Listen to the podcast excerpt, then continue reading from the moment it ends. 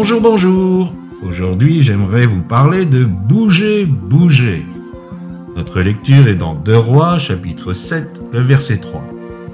Il y avait à l'entrée de la ville quatre lépreux. Ils se dirent entre eux, pourquoi rester ici à attendre la mort? Je vous ai déjà parlé de ces quatre lépreux.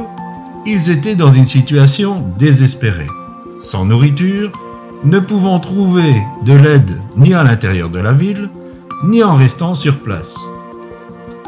Leur seule petite chance, c'était de braver la mort en se rendant au camp ennemi. Mon propos d'aujourd'hui est celui-ci.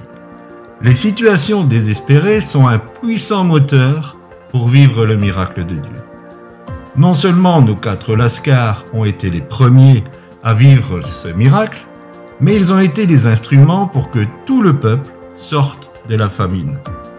Tout cela a été le fruit d'une détermination à voir les choses bouger. Mon épouse dit souvent que Dieu est un Dieu de mouvement. Paul nous dit, car en lui nous avons la vie, le mouvement et l'être. Cela se trouve dans Actes chapitre 17 verset 28. Malheureusement souvent, il nous faut passer par des situations inconfortables, désagréables, voire désespérées, pour que nous décidions de bouger. La confiance est un état et souvent une attente paisible, mais la foi est toujours une action. Hébreu 11 nous montre beaucoup de ces témoins de la foi qui ont agi.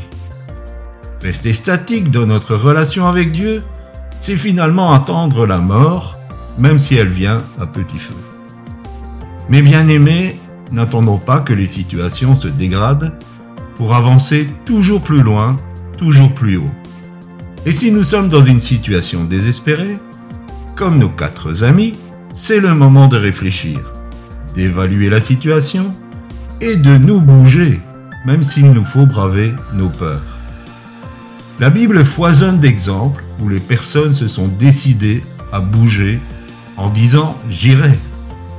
C'est le moment de te relever et de reprendre le chemin pour vivre ton miracle. Miracle qui s'étendra à beaucoup d'autres. Et si tu es dans la situation du fils prodigue, décide-toi en disant J'irai vers mon Père. Que le Seigneur vous donne de vous lever et de voir sa gloire. Je vous souhaite une bonne réflexion, une bonne journée et je vous dis à bientôt.